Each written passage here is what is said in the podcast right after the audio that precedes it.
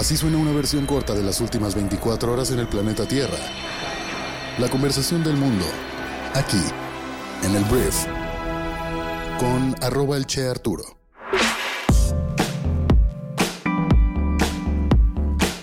Hola, muy buenos días, bienvenidos a esto que es el Brief para este lunes 29 de marzo. Yo soy tu anfitrión, Arturo Salazar, uno de los fundadores de Briefy, y vamos a comenzar a escuchar un resumen de las noticias más importantes para el día de hoy. Empecemos hablando de México, hablemos de Andrés Manuel López Obrador, porque el presidente de nuestro país presentó este fin de semana una serie de reformas a la ley de hidrocarburos, entre las que se propone que las autoridades puedan suspender permisos de privados a fin de garantizar los intereses de la nación o cuando se prevea un peligro inminente para la seguridad nacional, la seguridad energética o para la economía nacional.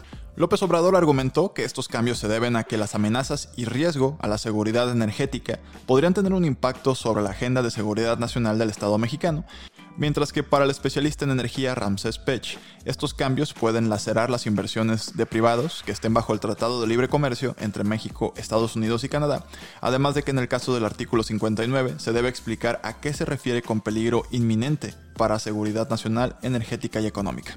Pero al final del día con lo que te puedes quedar es que al final esta es una propuesta de reforma que cambia las reglas del juego bajo las que han estado trabajando las empresas privadas en nuestro país. Andrés Manuel argumenta que esto es para pues proteger los intereses de nuestro país, mientras que las inversiones privadas, la iniciativa privada en general, hablan de que esto ahuyenta la inversión extranjera directa debido a la incertidumbre que podría provocar el hecho de que pues cambien las reglas del juego una vez más. Veremos.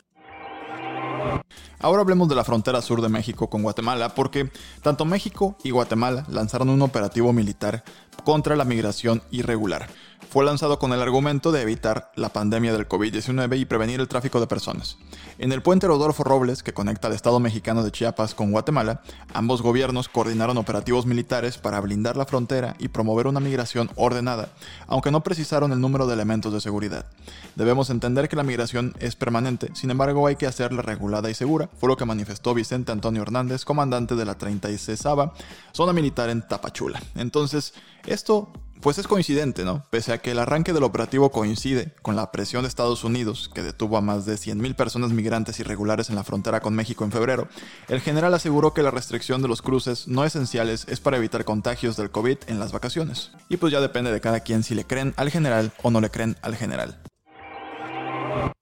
Hablemos del conflicto internacional pues más llamativo y terrorífico del momento, que es lo que está pasando en Myanmar, o también conocido como Birmania. Porque este fin de semana siguieron las protestas en contra de lo que fue un golpe de Estado por parte de las fuerzas militares de este país, pero lo triste es que el sábado hubo decenas de muertos, se hablan de más de 100 personas fallecidas eh, cuando se intentaron reprimir estas manifestaciones por parte del ejército, el cual literalmente abrió fuego en contra de los manifestantes. La Asociación de Asistencia a Presos Un grupo de seguimiento local, registró al menos 91 muertes, incluidos niños, y la represión letal se produjo cuando los manifestantes desafiaron las advertencias y tomaron las calles en el Día de las Fuerzas Armadas anual. Funcionarios de Estados Unidos, Reino Unido y la Unión Europea condenaron la violencia en solamente las últimas muertes, que elevarían el número de muertos en la represión de las protestas en Myanmar hasta más de 400 personas desde el pasado primero de febrero.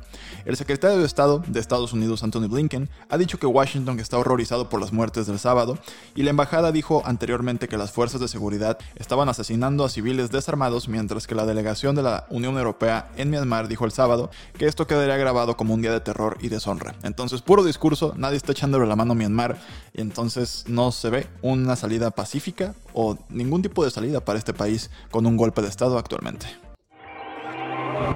Vayamos a hablar del canal de Suez. La semana pasada hablamos de cómo un gran, gran barco estaba pues impidiendo el paso. Por alguna razón este barco se giró a la hora de ir avanzando y terminó bloqueando el canal, una de las principales rutas comerciales del mundo, con el 15% del tráfico marítimo mundial. Si no ubicas muy bien dónde está este canal, está entre el Mar Rojo y el Mar Mediterráneo. Si ubicas más o menos Egipto, ahí está, conectando a África con Asia. Entonces, en el esfuerzo por desalojar este buque portacontenedores gigante que bloquea el canal, pues han intentado moverlo, todavía no se puede mover, no hay todavía una fecha clara para que pueda ser reflotado, lo intentan hacer reflotar. El barco mide 400 metros y pues ya están haciendo todos los esfuerzos posibles. Esto porque es relevante porque al final de cuentas al estar impidiendo el tráfico de mercancías, está preocupando a algunas personas en Europa y también en África, debido a que pues tal vez algunos suministros no puedan llegar. También en el tema energético el petróleo se ha visto afectado a la alza su precio porque pues también es una ruta marítima en el cual circulan mucho, mucho petróleo porque tienes la península arábica ahí muy cerca. Entonces, bueno, por lo pronto este barco sigue atorado y los memes en redes sociales están muy, muy padres.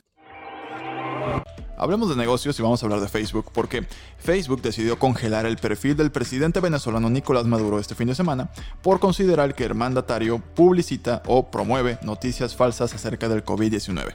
La medida se aplicó en directa alusión a un video que publicó el presidente el pasado mes de enero, en el que asegura que un supuesto fármaco curaría la enfermedad provocada por el COVID. Maduro describió las gotas de Cartativir, una solución oral derivada del tomillo, como un medicamento milagroso que neutraliza el COVID-19 sin efectos secundarios, una afirmación que no es respaldada por la ciencia. Además de retirar el polémico video de la red social, Facebook determinó cerrar la cuenta del mandatario porque viola sus políticas sobre fake news. Eh, y lo que dijeron fue que seguimos la guía de la OMS, la Organización Mundial de la Salud, que dice que actualmente no hay medicamentos para curar el virus. Debido a las repetidas violaciones a nuestras reglas, congelamos la página durante 30 días, durante las cuales será de solamente lectura. En el video eliminado, Maduro dice que Carbativir, al que llama goticas milagrosas, del médico venezolano del siglo XIX José Gregorio Hernández, se puede utilizar preventiva y terapéuticamente en contra del COVID. Entonces, ¿esto también es censura? ¿O de qué estamos hablando? Porque hay mucha gente que ya está empezando a caer en la doble moral de que no, qué bueno que silenciaron a Nicolás Maduro, pero estaban defendiendo a Donald Trump. Entonces, ¿esto es censura o no? Voy a darte una noticia que tiene que ver con Marte y la historia, porque se me hizo muy poético todo este suceso. El dron de la NASA que va a volar en Marte lleva un trozo de tela del avión de los hermanos Wright, en específico del auténtico Wright Flyer 1, el primer avión a motor construido por los hermanos Wright en el 1903. La agencia espacial ha revelado que el tejido del tamaño de un sello envuelve un cable ubicado bajo el panel solar de El Ingenuity, donada por el Wright Brother National Museum de Dayton, Ohio, que es la ciudad natal de los hermanos Wright, y la pieza fue pues puesta en el dron con un trozo de cinta aislante. Esta no es la primera vez que la NASA envía un trozo de tela del Wright Flyer al espacio. Otra pieza, junto con un trozo de madera del avión, viajó al Tranquility Base en la superficie de la Luna durante la misión del Apolo 11 de 1969. Entonces me pareció bastante poético el hecho de que estemos mandando este tipo de huevos de Pascua en estas misiones a Marte, porque bueno, al final los Wright fueron los primeros que oficialmente lograron construir un avión muy rudimentario, lo que tú quieras, pero fue el primer avión de la historia de la humanidad y pues ahora una parte de ese instrumento está en Marte. Tenemos tiempo para dos noticias más, y la primera que te voy a contar es que los legisladores de Nueva York presentaron un proyecto de ley que legalizaría la marihuana recreativa. Los líderes del Senado y la Asamblea del Estado de Nueva York presentaron el sábado por la noche un proyecto de ley que legalizaría y grabaría el cannabis recreativo en el Estado, y según los informes el proyecto de ley estipula que las personas mayores de 21 pueden comprar marihuana probada en laboratorio que vendrá con un impuesto sobre las ventas del 9%, un impuesto local del 4% y un impuesto adicional basado en el contenido de THC. Entonces, pues los legisladores, como en todo Estados Unidos, pues ya vieron que pueden sacar recursos adicionales grabando todo el consumo del cannabis y pues lo van a utilizar para hacer de la ciudad de Nueva York una ciudad mejor. Entonces, alta recomendación para todos los políticos que me escuchen. Y hablando de comercio internacional, el nuevo representante comercial de Joe Biden dice que Estados Unidos no levantará los aranceles de importación chinos en el corto plazo.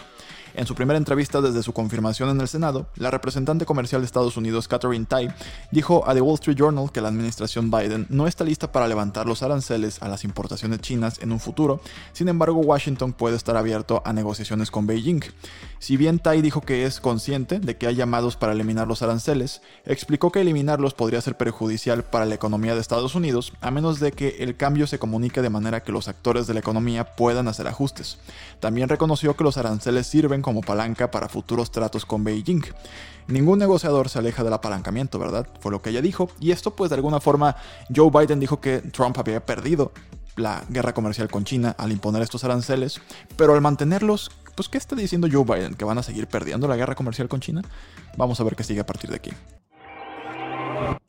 Muy bien, esta fue la conversación del mundo para este lunes. Espero que te sirva mucho y que te genere mucho valor. Recuerda pasar a Briefy para conocer más acerca de nuestra plataforma y te invito a que te suscribas porque de hecho te vamos a dar 30 días completamente gratis de acceso a toda nuestra plataforma. Todo esto lo puedes conocer en briefy.com. Por lo pronto, espero que inicies muy bien tu semana. Si estás de vacaciones, disfrútala mucho y nos escuchamos el próximo martes, o sea mañana, en la próxima edición de esto que es el Brief. Yo soy Arturo. Adiós.